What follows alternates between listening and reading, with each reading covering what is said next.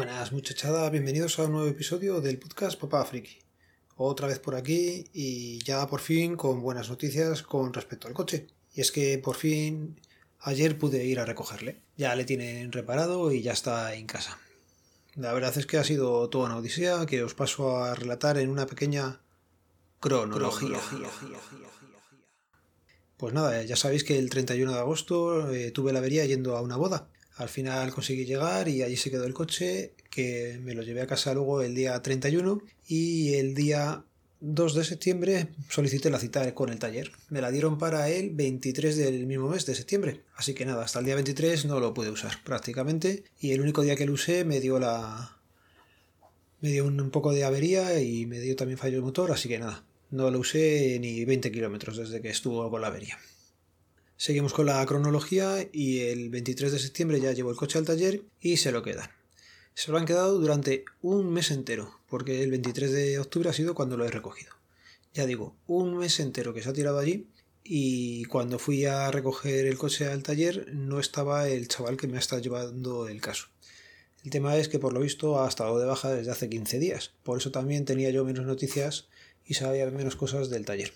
¿Qué pasa? Que otra chica que está allí, que el año pasado y varios años ya llevo con ella, tampoco ha hecho mucho por informarme y en el momento de hacer la entrega también se ha quitado de en medio. ¿Qué pasa? Pues que como ya llevo tantos años yendo allí, eh, vi al chaval que me vendió el coche, que de vendedor de antes, pues ahora ya está de responsable de, de la parte de DS de la marca. Total que según le vi, me fui a por él y le empecé a comentar todo el tema. Me dijo que también estaba loro porque había visto en el correo que le había mandado, en el que le pedía un poco de explicaciones de qué estaba pasando y tenía que hablarlo con el responsable de posventa, que casualmente estaba allí, con lo cual ya también me lo han presentado y le he soltado pues toda la situación y todas las cosas que tenía ahí acumuladas.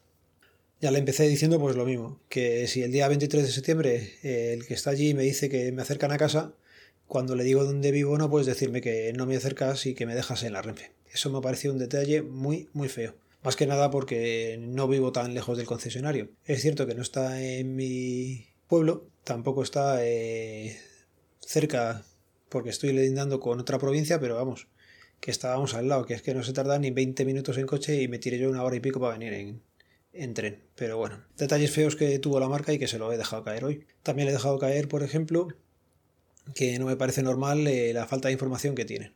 Yo soy una persona a la que me gusta dar explicaciones y que me las den. Es muy sencillo. Si hay algún problema, pues tú me llamas, coges el teléfono y dices, oye, mira, Alberto, tu pieza no hay estocaje, que es lo que les ha pasado. Por lo visto, ellos dicen que se llama desprovisto. Bueno, pues vale, que no tienen la pieza, que la tienen que hacer o que lo que tú quieras. Pero coges y me lo dices. Oye, mira, estamos teniendo problemas con la pieza. ¿Qué pasa? Que tuvieron la pieza más tarde de lo previsto. Pero es que encima, como se les pasó eh, el tiempo que les da la casa para hacer la reparación, porque en principio los mil y pico euros que costaba la avería, la casa asumía el 60%, yo el 40%, y es como un acuerdo que llegas con ellos.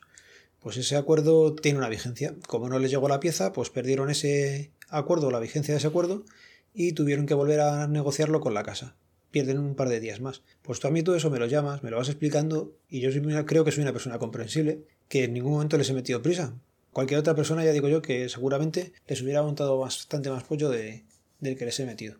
La verdad, hoy hablando con ellos, pues se te quitan un poco las ganas de poner reclamación porque veo que no voy a conseguir mucho más que lo que ya he conseguido. Que básicamente ha sido eso, que ellos cubrieran con la casa con el 60%, yo el 40% de la pieza. Eh, el concesionario se ha comido toda la mano de obra, tanto de la reparación como de la revisión, que es que ya tocaba hacerla y al final, pues ha salido ya con ella hecha. Cosas que pasan. Eh, cuando ya van a entregar el coche, dice, bueno, pues nada, esperamos que no tengas que volver, ¿qué tal? Lo típico. Me monto en el coche, lo enciendo y vuelve a salir el servicio y pitando el coche. Digo, la madre que los parió. Pues nada, piensas que seguramente que no hayan reseteado los valores de, después de la revisión, alguna cosa de esas. Vuelvo para adentro, cojo al jefe del taller, que también le conozco, y le digo, macho, vente para acá, que no sé qué habéis hecho. Se pone a mirarlo, empieza a toquetear todo, hasta que llega a la conclusión que es que como ha estado tanto tiempo el coche parado, pues la batería se ha resentido también y, y no ha cargado. Ha perdido carga y que lo que estaba sonando era el Start Stop que no es capaz de ponerlo.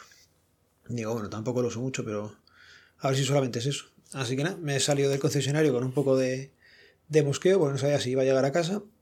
Aparte había habido un accidente en la A2 y un camión había hecho la tijera y, y habían cortado de los tres carriles que había a la altura de Cala de había quedado en uno, con lo cual tenía por delante un atasco bastante curioso. Pero por suerte, pues mira, llevaba el Waze y me ha sacado justo por delante, he tenido que pasar por la radial, pero merece la pena. Lo que iba diciendo, que la batería, que al final cuando he llegado a casa le he vuelto a dado, le he vuelto a arrancar y ya no tenía el pitido. A ver si, si ya no, no lo vuelvo a hacer y, y pasamos página, porque madre mía, menudo, menudos días que llevamos. Bueno, cambio de tema, pero sigo con el tema de reclamaciones. Y es que el otro día me pusieron a mí una en el trabajo. Llegó un matrimonio bastante joven, no tendría, yo lo calculo, entre 30 y 35. Se les veía, no sé, normales preparados con dos críos. Bueno, pues que quieren hacerle el DNI a, a ambos nenes. Por primera vez. Digo, bueno, pues dejarme la partida de nacimiento y el volante de empadronamiento. Ah, no, no. Yo solamente traigo el libro de familia. Y el volante de empadronamiento doy consentimiento para que lo puedas ver en, en el, en el padrón. Digo, ya hombre, pero en el padrón te puedo consultar a ti que tienes número de DNI y ya está asociado. Pero el de los niños que no tienen DNI, ¿cómo quieres que lo consulte? Por eso se pide la primera vez un volante de empadronamiento, que no me has traído. Pero es que tampoco me traes la partida de nacimiento. Si no me traes la partida de nacimiento, ¿cómo sé yo que son los niños? Porque los datos están aquí en el libro de familia, me decía él, digo, ya, ya. Pero es que para este trámite es sí o sí la partida de nacimiento, pero además es que tiene que ser expedida para la obtención del DNI no vale la hoja que os dan ahora en el hospital. Pues nada, que no lo entendía. Que ¿Por qué le pedía tantos papeles? Digo, pues te pido los mismos papeles que a todo el mundo. Son lo que hay que pedir y yo es que no pongo las normas. A mí es lo que hay. Si tú no me lo das, yo no te lo puedo hacer. Pues nada, que no lo quería entender. Y que él lo había leído en la página web y que eso no lo ponía y que eso no lo ponía. Macho, no sabéis leer. Veis todo el día el móvil y estáis leyendo cosas, pero no, no comprendéis o yo no sé dónde buscáis la información porque lo pone bien clarito. Total, pues reclamación al canto, te toca hacer un escrito al jefe para que sepa lo que es y luego lo contesta.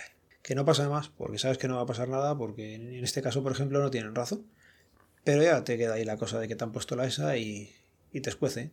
Te escuece porque te fastidia. No le has mandado directamente a la mierda, que es que te apetece, lo que el cuerpo te diría, pero, pero tienes que estar ahí con mano diestra un poco y, encima ves que no tienes razón y te cascan la, la reclamación.